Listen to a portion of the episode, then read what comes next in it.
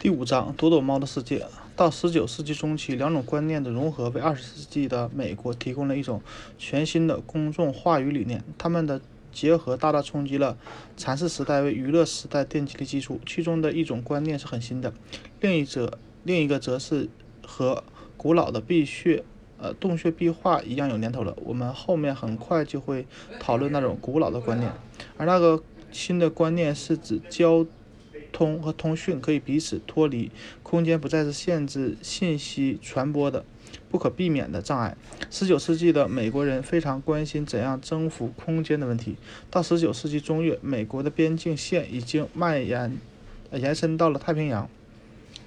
始于19世纪30年代的基本铁路系统，使得人和货物可以在全国范围流动。但是，直到40年代，信息的传播还是无法超过信息传播者行进的速度。准确的说，无法超过火箭、火车的速度。更准确一点说，只能到达啊，达到每小时35英里的速度。由于这种局限。美国作为一个国家的发展受到了限制。到19世纪40年代，美国仍然只是由不同地区组成的一盘散沙，各个地区有自己不同的对话方式和利害冲突。想要实现美全美国统一的话，还是一个梦想。解决这个问题的方法是电，这连。这一点连小学生都知道。众望所归的事情发生了，一个美国人找到了把电用于通讯服务的有效方法，并由此一次性解决了空间问题。当然，我指的是萨萨尼萨尼尔利芬布尔斯威莫尔斯，美国第一个真正的太空人。他的电报消除了洲际界限，消灭了地区概念，把整个美国纳入了同一个信息网络，从而使统一美国话语成了成为可能。在这个在，但这是需要付出代价的。当莫尔斯预测电报将使整个美国成为一个社区的时候，他并没有想到电报会产生其他的结果。电报摧毁了关于信息的原有定义，并赋予。公众话语的一种崭新的含义。亨利·大卫·梭罗是少数认识到这种影响的一个人。他在《瓦尔登湖》中写道：“我们匆匆地建立起从缅因州通往德克萨斯州的磁性电报，但是缅因州和德克萨斯州可能没有什么重要的东西需要交流。我们满腔热血地在大平太平洋下开通隧道。”把新旧两个世界拉近几个星期，但是到达美国人耳朵里的第一条新闻，可能却是阿德雷德公主得了百日咳。事实证明，梭罗是完全正确的。他深知电报会创造一种新的话语定义。电报不仅允许，而且执意要缅因州和德克萨斯州进行对话，而且还要求。对话的内容和以往印刷术统治下的内容不同。电报对于印刷术统治下的话语定义进行了三路攻击。遭到攻击后的话语内容无聊，表现无力，形式散乱。之所以会这样，是因为电报使脱离语境的信息合法化，也就是说，信息的价值不再取决于其在社会和政治对政对策和行动中所起的作用。它而是取决于它是否新奇有趣。电报把信息变成一种商品，一种可以自用处或意义于不顾而进行买卖的东西。但电报单独的力量还不能做到这一切。如果没有和报纸合作，电报将信息转化成商品的潜力，也许永远无法发挥出来。十九世纪三十年代。稍早于电报出现的小报已经开始了把无聊素材奉为新闻的过程。这类报纸，比如本杰明·戴的《纽约太阳报》和詹姆斯·贝内特的《纽约先锋报》，背离了背离了发表理性政治观点和紧急商业信息的传统。尽管他们的报纸充满了耸人、骇人听闻的新闻，但大多数是有关。犯罪和性的内容。这些具有人情味的新闻虽然不能影响读者的决定和行动，但至少是事关当地的，事关于他们熟悉的人和地方的。这些故事往往不一定要是最新的报道。小报上这类故事不受时间限制，他们的吸引力不在于时效性，而在于其对于时间的超越。并不是所有的报纸都有都登啊都刊登这类这样的内容。对于大多数的报纸来说，他们提供的信息不仅要事关当地，而且还要具有实用功能，要同读者面临的问题和决定密切相关，并且能帮助他们处理个人的公共事务。电报改变了这一切，并且以惊人的速度改变着。莫尔斯进行第一次公开演讲之后的几个星几个月里，由于电报创造了超越时空的奇迹，当地新闻和那些没有时效性的新闻便失去了在报纸中的中心位置。报纸利用电报的第一个第一个例例子出现在莫尔斯公开演讲电报功效的第一天后。巴尔的摩爱国者。巴尔的摩爱国者利用莫尔斯建立的华盛顿巴尔的摩线路，为读者提供了众议院对俄亥俄港俄罗港事件所采取的行动的报道。报纸以这样一句话结束了这条消息：“我们为读者提供了是截至两点钟的来自华盛顿的消息。空间的隔阂已被彻底消除。在很短的一段时间里，一些实际问题。”主要是因为电报线路的紧张，使新闻保留了作为功能性信息的定义。但是，美国出版商中那些具有远见的人很快看清了未来，他们不费余力地在整个美国、美洲大陆设立电报线路。威尔斯温，费城公共基时报的拥有者，不仅大力投资磁性电报公司，第一个商业。电报公司，而且还在1850年成立了他的总裁。不久之后，报纸的财富不再取决于新闻的质量或用途，而是取决于这些新闻来源地的遥远程度和获取的速度。纽约先驱报的詹姆斯贝贝内特声称，在1848年的第一个星期里，他的报纸中包含了7.9万个字的电报内容。至于这些内容和读者有什么关系，他说。他没有说，一八四四年五月二十四日，莫尔斯开辟全国第一条电线电报线路。四年后，美联邦啊美联社成立了。从此来路不明、读者对象不定的新闻开始横扫整个国家：战争、犯罪、交通事故、火灾和水灾。大多数阿德莱德公主的百日和新闻的社会版本和政治版本开始成为所谓今日新闻的主要内容。梭罗说过。电报使相关的东西变为变得无关。这些源源不断的信息与他们的受众之间很少或几乎没有任何关系。也就是说，这些信息并没有可以赖以存在的社会环境和精神环境。科勒律治关于到处是水却没有一滴水可以喝的著名诗词诗句，也许能。也许很能代表这个失去语境的信息环境，在信息的海洋里却找不到一点有用的信息。缅因州的人和德克萨斯州的人可以交谈，但交谈的内容却是他们不了解或者不关心的。电报可能使已经使这个国家成为一个社区，但这个社区却是奇怪的，因为这里住着一群。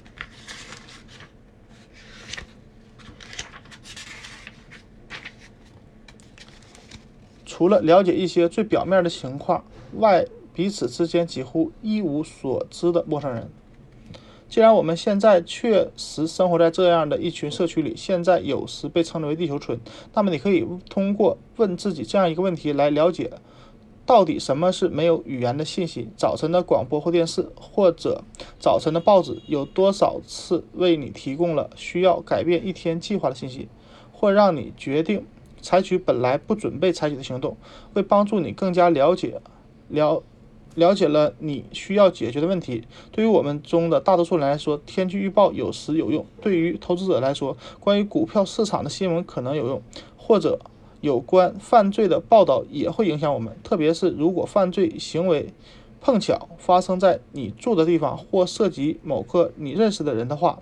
但我们的生活中，大多数新闻都不是，都是不起作用的是。至多是为我提供一点儿谈资，却不能引导我们采取有益的行动。这正是电报的传传统。通过生产大量无关的信息，它完全改变了我们所称的信息行动行动比。不管是在口头文化还是在印刷文化中，信息的重要性都在于它可以促成某种行动。当然，当在任何一种交流环境中，输入人们得到的信息总是多于输出。在所得到信息的基础上采取行动的可能性的，但是由于电报的发明，再加上后来其他技术的发展，信息和行动之间的关系变得抽象而疏远起来。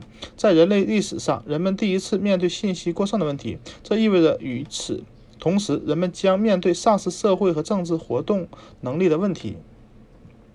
问问自己下面这一系列的问题，你可能就会明白上文的意思了。对于解决中东冲突，你准备采取什么行动？对于解决通货膨胀、犯罪和失业问题，你有何高见？对于保护环境或降低核战争危险，你有什么计划？对于北大西洋公约组织、石油输出国组织、美国中央情报局反歧视行动计划和伊朗巴哈伊教派图。遭受的残暴行径，你准备采取什么行动？你可以大胆的帮，我可以大胆的帮你回答。你什么也不打算做。当然，你可能会为某个自称有计划、也有能力采取行动的人投上一票，但每两年或四年你才可能有一个小时来投票，这根本不足以表达你满脑子的想法。我们也许可以说。投票选举是逃避政治无能的表现。比投票选举更糟糕的是参加民意测试。民意测试的组织者通过一些呆板的问题得出你的意见，然后把你的意见淹没在相似的意见中，最后把这些意见变成还有还能有什么呢？另一则新闻。所以，我们就陷入了一个无能为力的怪圈。你心里有很多想法，但他除了把这些想法提供给记者。制造更多的新闻之外，你无能为力。然后面对你制造的新闻，你还是无能为力。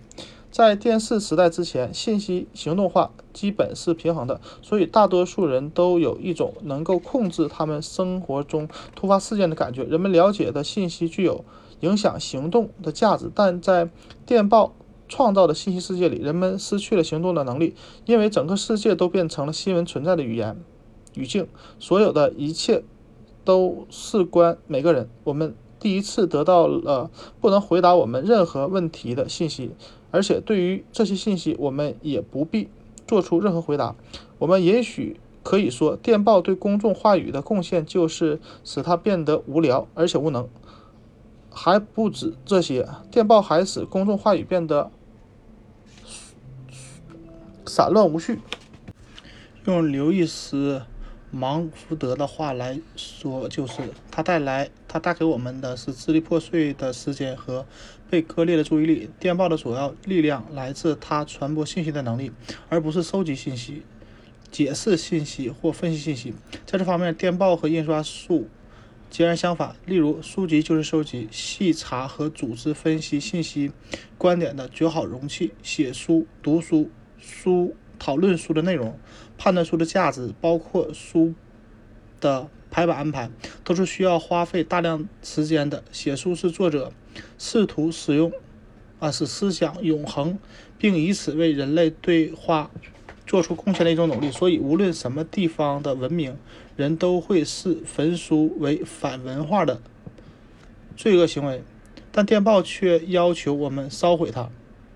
电报如果被赋予永恒、持续或连贯的特征，就会失去其价值。电报只适合于传播转瞬即逝的信息，因为会有更多、更新的信息很快取代它们。这些信息后浪推前浪的进入人们的意识，不需要也不容你稍加思索。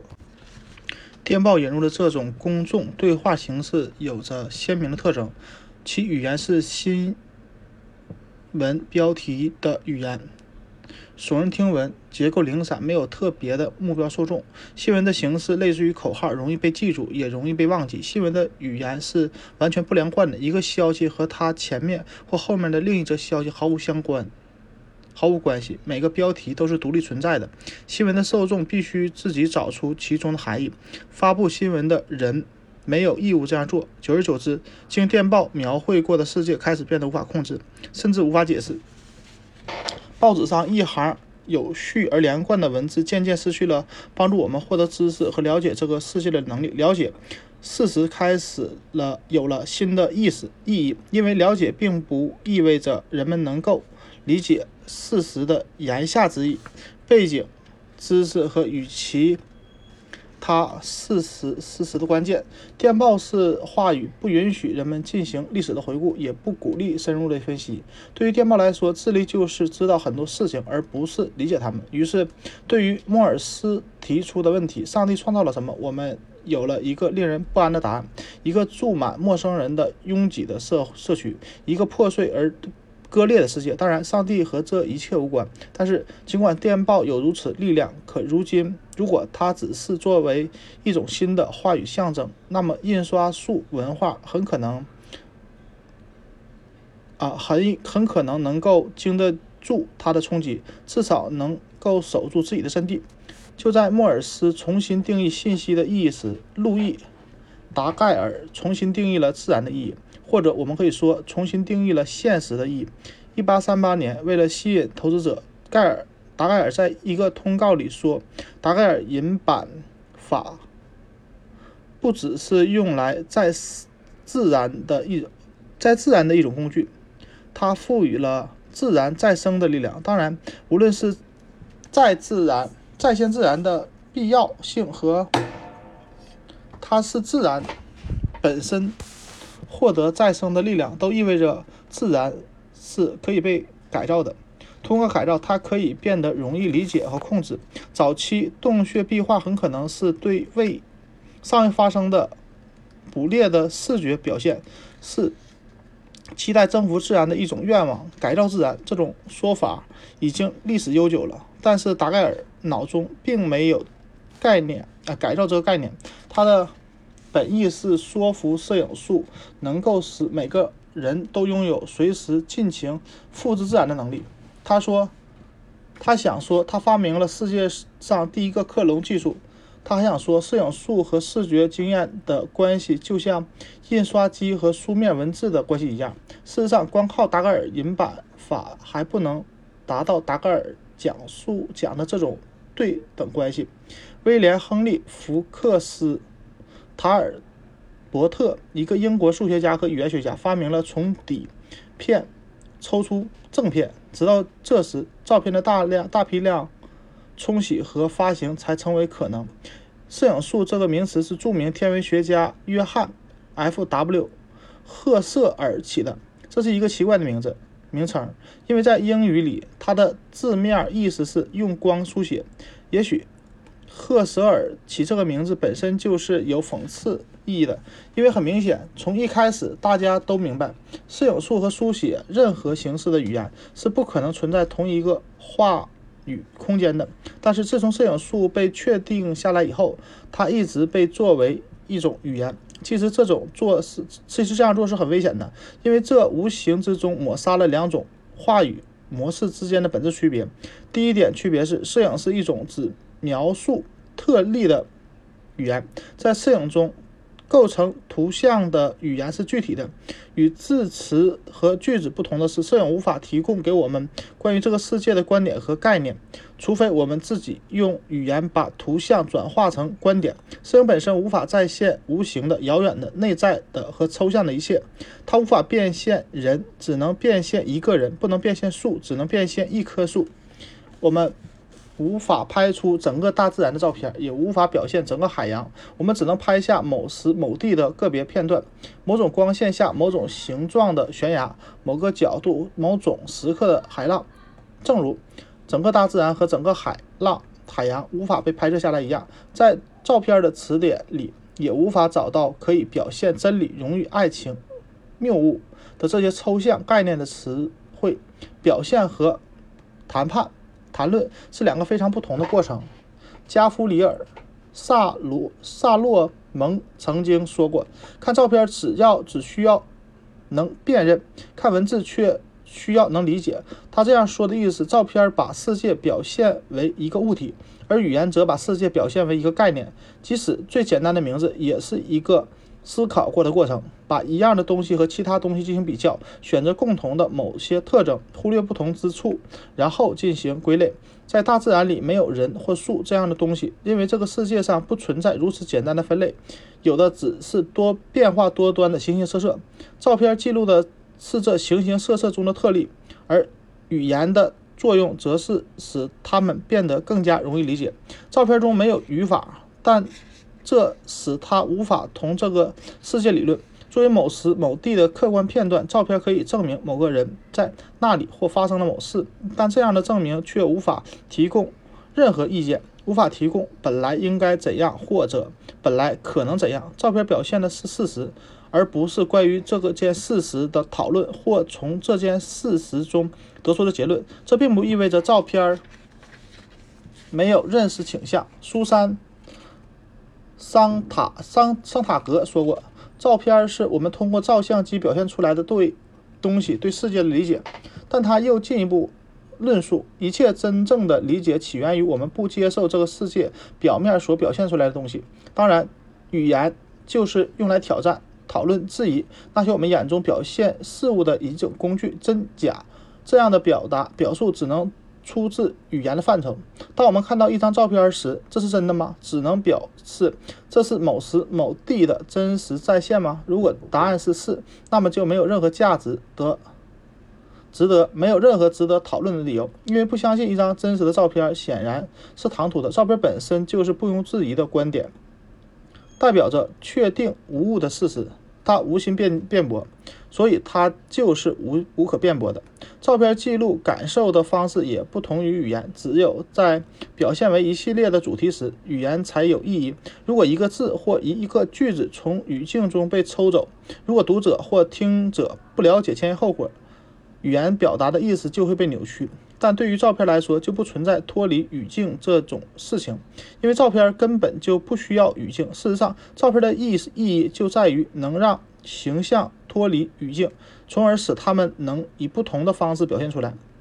桑塔格女士写道：“所有的界界限似乎都是随意的，一切都可以和其他东西分离、割裂。重要的是要以不同的方式来表现主题。它说明的是，照片具有能脱离。”现实和语境，并把很多没有逻辑、彼此无关的事件和东西积在一起的能力，像电报一样。照片把世界再现为一些一系列支离破碎的事件，在照片的世界里，没有开始，没有中间，也没有结束，就像电报一样，世界被割裂了，存在的只是现在，而不是任何一个故事的一部分。大家都知道，图像和文字功能不同，抽象程度不同，反应模式也不同。绘画至少比文字古老三倍，图像在交流中的重要性早在十九世纪就已经深入人心了。到了十九世纪中期，照片和其他插图突然大量侵入了符号环境，这就是丹尼尔·布尔斯挺。在其著作《图像》中所称的图像革命，布尔斯挺希望通过这样的表达方式提醒众人注意到各种机械制图的图像对语言进行的猛烈攻击。照片、印刷术、海报、图片和广告，这些图像无懈可击地迅速蔓延于整个美国文化。我这里特意用“攻击”这个词，是为了强调布尔斯言的图像革命中表达的深刻含义。以图像为中心的这。些图像不仅仅满足于对语言起到一个补充的作用，而且试图要替代语言诠释、理解和验证现实的功能。关于布尔斯挺对图像革命的暗示，我想在这里做出一个明确的解释：图像的中心地位。削弱了对象对于信息、新闻，甚至在一定程度上对于现实的传统意义。从早期的广告牌、海报和广告，到后来所谓的新闻、杂志和报纸，比如《生活》《展望周刊》《纽约每日镜报和每日新闻，图像把文字驱赶到背景里，有时干脆就把它驱逐出境。到十九世纪后期，广告商和新闻记者发现，一张照片不仅胜过一千个字，而且如果从销售情况来看，好处更多。对于无数美国人来说，看取代了读，而成为他们进行判断的基础。照片以一种奇特的方式成为电报或新闻的绝好补充。这些电报式新闻。把读者淹没在一大堆不知来的、来自何处、事关何人的事实中，而照片正好为这些奇怪的干巴巴的条目提供了具体的图像。在那些陌生的名字旁附上一张张脸孔，这样我们至少有这样的一种错觉：新闻和我们的感官体验之间存在着某种关系。这些照片为今日新闻创造了一个表面的语境，而今日新闻反过来又为照片提供了语境。但这种照片和新闻共同形成的语言，其实存存储错觉。通过下面这个例子，你可能会更好地了解我的观点。你想象一下，一个陌生人告诉你，伊利斯克斯是一个丘状植物的亚种，生活在阿尔多农。杰斯岛上长着有关节的叶子，每年开花两次。你可能会表现出很不屑的样子。是啊，但这和我有什么关系呢？那个陌生人回答说：“我这里有一张照片，你可以看看。”然后他递给你一张照片，上面标明是阿尔多农杰斯岛上的伊克伊利克斯。哦，对，现在我明白了。你可能会低声自语。的确，照片为你听到了一句话提供了语境。而这个句话又为照片提供了某某种语境。然而，你甚至会相信你确实学到了什么东西。但如果这件事是完全独立的，你和你的朋友，你和你，你和和你过去的知识或未来的打算都没有任何关系。如果你和那个陌生的人相遇开始于此，也结束于此，那么这个句由句子和图片共同创造的语境就没有任何意义。你事实其实什么也没有学到。他除了他。也许除了以后要避开手拿陌照片的陌生人以外，克里克斯将你将从你的脑海中消失，就像他从来没有出现过一样。甚至你会觉得这是一个有趣的插曲，可以作为鸡尾酒会上闲聊或谈资，或在填纵横字谜时多一个词。除此之外，别无他用。说到纵横之谜，我们注意到一个有趣的现象：在电报和照片成功的把新闻从有用的信息转变成没有语境的事实时，纵横之谜在美国成为一种非常流行的消遣。这种巧合说明现代技术彻底改变了人们对于信息的态度。过去人们是为了解决生活中的问题而搜寻信息，现在是为了让无用的信息派上用场而制造问题。纵横之谜就是这一种伪语境。鸡尾酒会则是另一种微语境。三十年代和四十年代的广播智力竞赛和现代的电视游戏比赛也是这一类东西。最经典的可能就是广受欢迎的《欢乐问答》。不管是哪一种形式，微语境都为这些彼此没有关联的事实和我有什么关系这个问题提供了答案，而且答案是一致的。为什么不利用它们作为消遣娱乐，或在游戏中找些找点乐子？在图像一书中，布尔斯言认为，图像革命的主要产物是伪事件，即蓄意安排于用于被报道的事件，比如记者招待会之类。我这里想说的是，源于电报和摄影术的一个重要、更重要的产物，也许是伪语境。伪语境的作用是为了让脱离生活、毫无关联的信息获得一种表面的作用用处。但伪语境所能提供的不是行动或解决问题的方法或变变化。这种信息剩下的唯一的用处和我们的生活也没有真正的联系。当然，这唯一的用处就是它的娱乐功能。伪语境是丧失活力之后文化的最后避难所。当然，摄影术和电报并不是一锤击倒了。印刷文化的大厦，正如本书前面所提到，蚕食的习惯已经有很长历史。这种习惯统治着世纪之交的美国人思想。事实上，二十世纪的前几十年也见证了语言和文化的辉煌时代。在美国《信条》和《纽约客》这样的杂志里，在福克纳、菲茨杰拉德、斯坦贝克和海明威的小说里，在美国啊国际先驱。论坛报和纽约时报这些大量的栏目中，所有的文字都散发出震撼人心的魅力，愉悦着人们的耳朵和眼睛。这，但这却是禅寺时代的绝唱，就像歌手临近死亡时的歌声那样，最动听、最动、最甜美。这预示着禅寺时代的结束，而不是开始。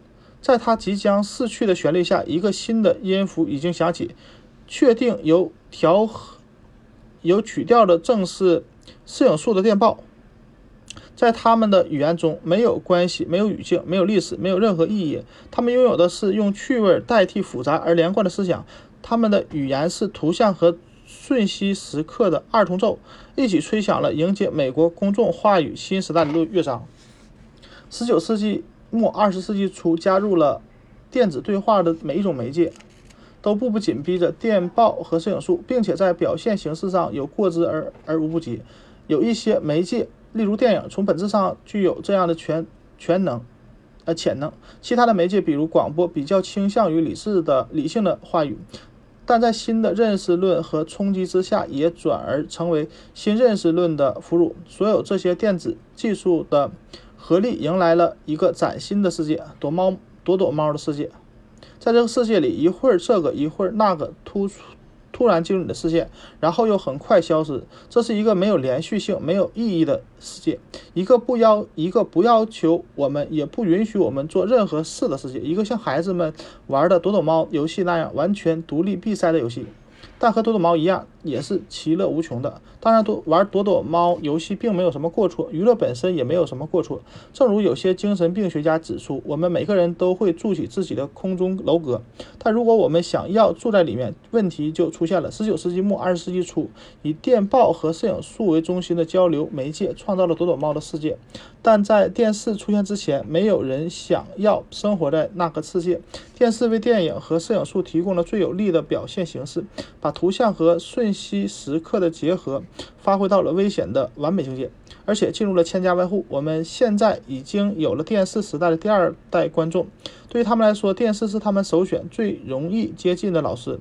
在他们中的很多人看来，电视也是他们最可靠的伙伴和朋友。简单的来说，简单的说，电视是新认识论的指挥中心，没有什么。人会因而因因为年幼而被禁止看电视，没有什么人会因为贫穷而不得不舍弃电视，没有什么教育中崇高的不受电视的影响。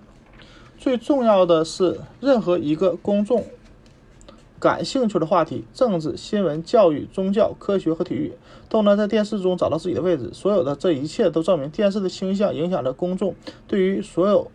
话题的理解，电视在很多方面也是一种微妙的方式，充当着指挥官、指挥指挥中心。例如，我们对于其他媒介的使用，在很大程度上受到电视的影响。通过电视，我们才知道自己应该使用什么样的电话设备，看什么样的电影，读什么样的书，买什么样的磁带和杂志，以及听什么样的广播节目。电视在为我们安排交流环境方面的能力，是其他媒介根本无法企及的。这里还有一个具有讽刺意义的小例子。在过去的数年中，我们了解到的电脑是未来的技术。总有人告诉我们，如果我们不会使用电脑，即便无法完成学业，继而会成为生活中的失败者。也有人告诉我们，如果我们没有电脑，就无法经营生意，无法列出购物单，无法使支票本保持整洁。但是，关于电脑的最重要的事情就是，我们对于它的任何了解都来自于电视。电视已经赢得了无元介质的地位，一种不仅解决。啊，决定我们对世界的认识，而且决定我们怎样认识世界的工具。就在同时，用罗兰·巴特的话来说，电视还是赢了神话的地位。他认为，以神话的态度看待世界，人们对于这个世界就不会有任何质疑，对于自然真实的东西就变得熟若无睹。神话是一种深深扎根于我们无形意识中的思维方式，也这也就是电视的方式。我们早已。经不会为电视这个机器本身感到惊喜和迷惑。我们不再重复电视给我们带来的奇迹。我们不再把只把电视机放在某些特定的房间里。我们不再怀疑。在电视上看到的一切，根本不会意识到电视提供给我们的特殊视角，甚至连电视是如何影响我们的这个问题也被我们抛到九霄九霄云外。这问题本身已经成为一个奇怪的问题，就像有人问耳朵和眼睛是如何影响我们一样的。二十四二十年前，电视到底是塑造文化，还是仅仅反映了文化？这个问题曾引起许多学者和社会批评家的广泛兴趣。随着电视逐渐成为我们的文化，这个问题已经被遗忘了。我们不再讨论电视本身，我们只讨论电视上的东西，即它的内容。电视的生态学不仅包括其物质特征和象征符号，而且还包括我们和它的关系。如今，我在我们看来都是天经地义了。电视已经成为。社会和文化领域的一面镜子，在是过去一个世界中电子媒介最醒目的剩余物。它已经彻底融入了美国文化。我们已经注意不到电视机在黑暗中轻轻发出的嘶嘶声或摇缀着灰色的灯光，这些都证明电视的认识论已经悄无声息地进入了我们的生活。它建立起来的躲躲猫世界，在我们眼里已经不再显得陌生。电视和图像革命所产生的最令人不安的后果是，电视呈现来的世界在我们眼里已经不再是奇迹，而是自然。这种陌生感的丧失，我们适应能力的一种标志，而且我们的适应程度在一定程一定程度上反映了我们的变化程度。我们的文化对于电视认识的论，电视认识论的适应非常彻底。我们已经完全接受了电视对于真理、知识和现实的定义。无聊的东西在我们眼里充满意义，语无伦次变得合情合理。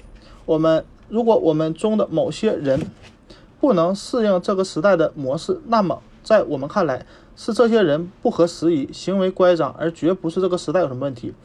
本书后面的一个目标是要让电视认识论再次进入人们的视线。我要。用具体的实例来证明，电视的思维方式和印刷术的思维方式是格格不入的。电视对话会助长语无伦次的和无所无聊的琐碎；严肃的电视，这种表达方式是自相矛盾的。电视有一种啊，只有一种不变的声音——娱乐的声音。除此之外，我还想证明，加加了啊，为了加入伟大的电视对话，美国文化机构正竞相学习电视的术语。